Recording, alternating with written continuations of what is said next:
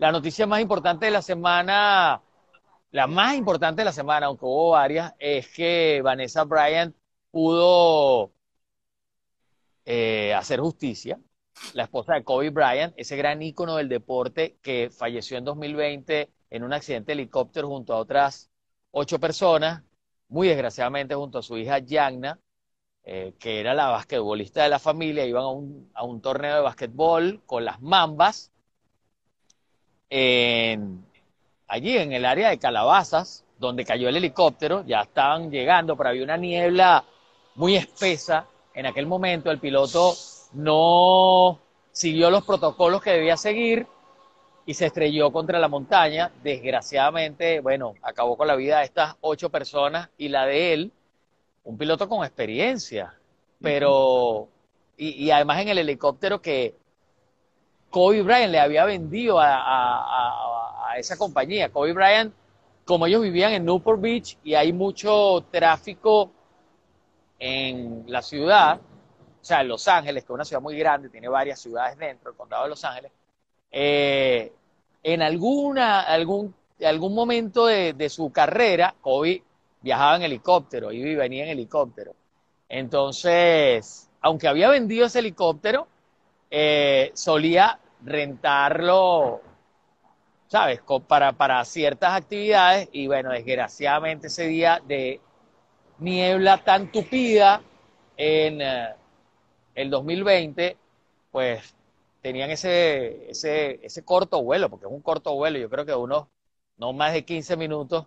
Y, Pero eh, fatídico, Totalmente fatídico. Y entonces, ¿qué ocurrió? Llegan los policías del condado de Los Ángeles, llega un primer policía, luego llegan los bomberos, empiezan a tomar fotografías supuestamente y que sus superiores le pidieron que tomaran la fotografía tomaron fotografías de los cuerpos diseminados por eh, la zona, desgraciadamente, quemados, etcétera. No quiero ser más, descriptivo. Eh, descriptivo. Pero luego, ¿qué hicieron? Empezaron a mostrarle la fotografía a bartenders en eventos, a enviarlas por mensajes entre teléfonos, etcétera.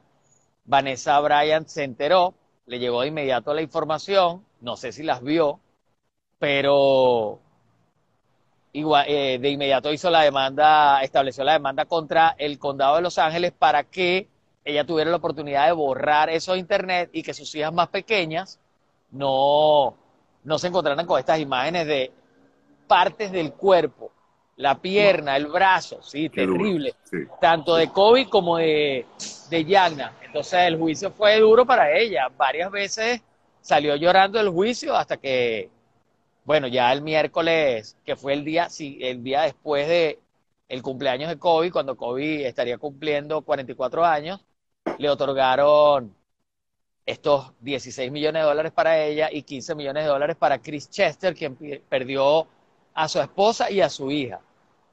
¿Sabes? Una especie de...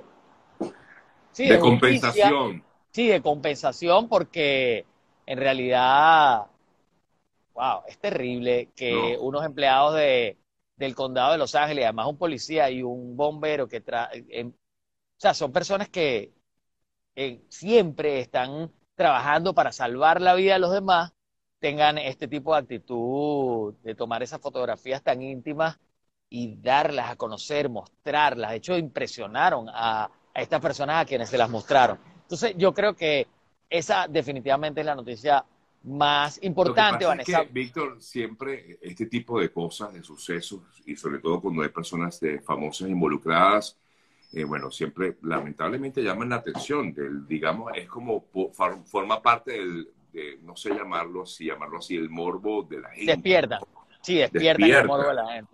Sí, o sea, eh, incluso en una oportunidad yo estaba haciendo una investigación hace algún tiempo del asesinato de, de, Kennedy para algo en particular. Y wow, de pronto me encontré con, tú sabes, las fotografías que sabemos que existen del... Y vi una, entre tantas cosas, hay una página eh, que, que se dedica a, publicar las fotos de los artistas en la morgue. Y yo decía, Dios, qué, qué, qué duro.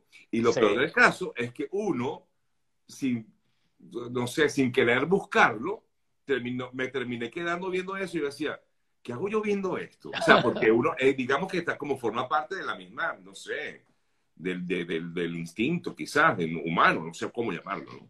Yo sí es verdad que ni las abro. No. Ni me meto, ni sí, yo no me agrada, pero...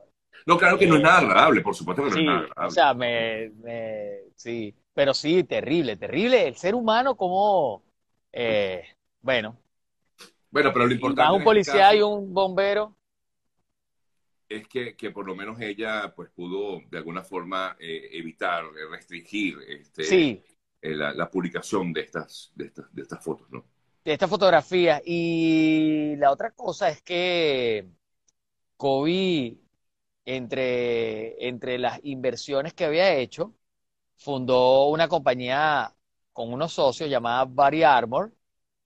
Y esa compañía la vendieron a Coca-Cola hace algunos meses, como en, creo que la cifra fue como 7 mil millones de dólares.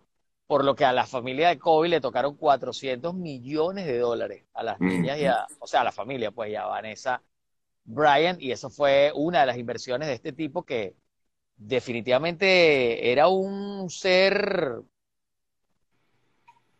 ¿sabes? So- sobresaliente, no solamente como, como basquetbolista, en algún momento fue el ícono de la ciudad. Gente decía, mucha gente decía que en Los Ángeles lo más importante era que si el Teatro Dolby, o sea, pasar por el Boulevard de Hollywood e ir a ver a Kobe Bryant jugando basquetbol. O sea, que era lo más importante que había en Los Ángeles, en, aqu- en- en la época en la que Kobe era la estrella de, de los Lakers. Luego se gana el Oscar con Dear Basketball, eh, ajá, cuando comenzó a ser inversionista ya en el tema audiovisual.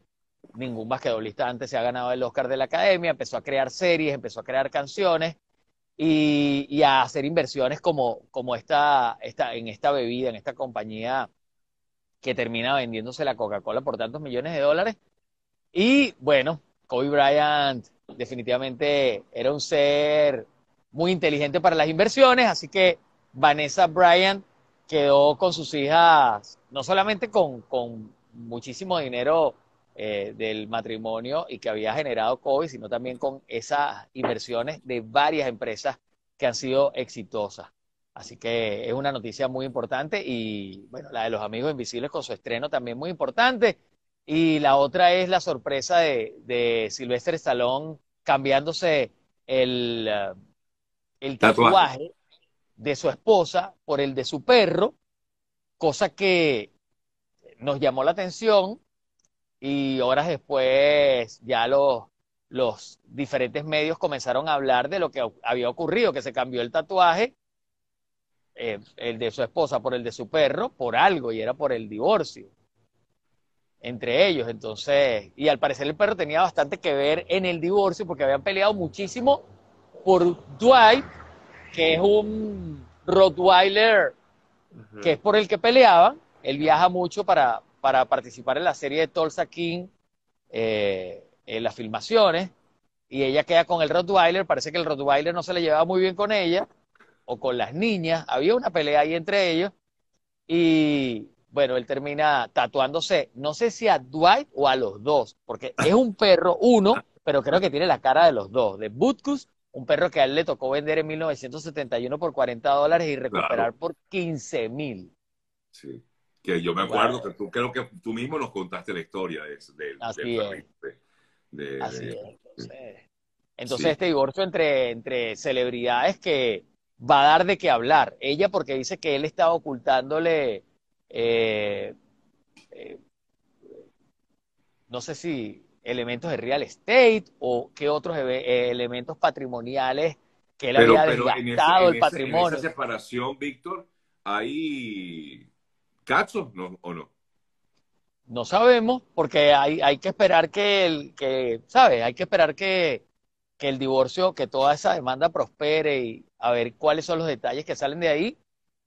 Hasta ahora no se ha dicho nada de eso. Hasta ahora si le montaba cacho era con el perro.